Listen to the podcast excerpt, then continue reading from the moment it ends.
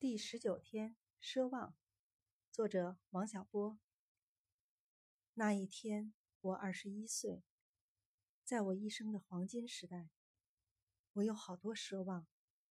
我想爱，我想吃，还想在一瞬间变成天上半明半暗的云。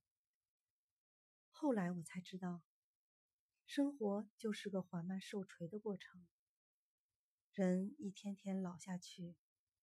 奢望也一天天消逝，最后变得像挨了锤的牛一样。可是，我过二十一岁生日时，没有预见到这一点。我觉得自己会永远生猛下去，什么也锤不了我。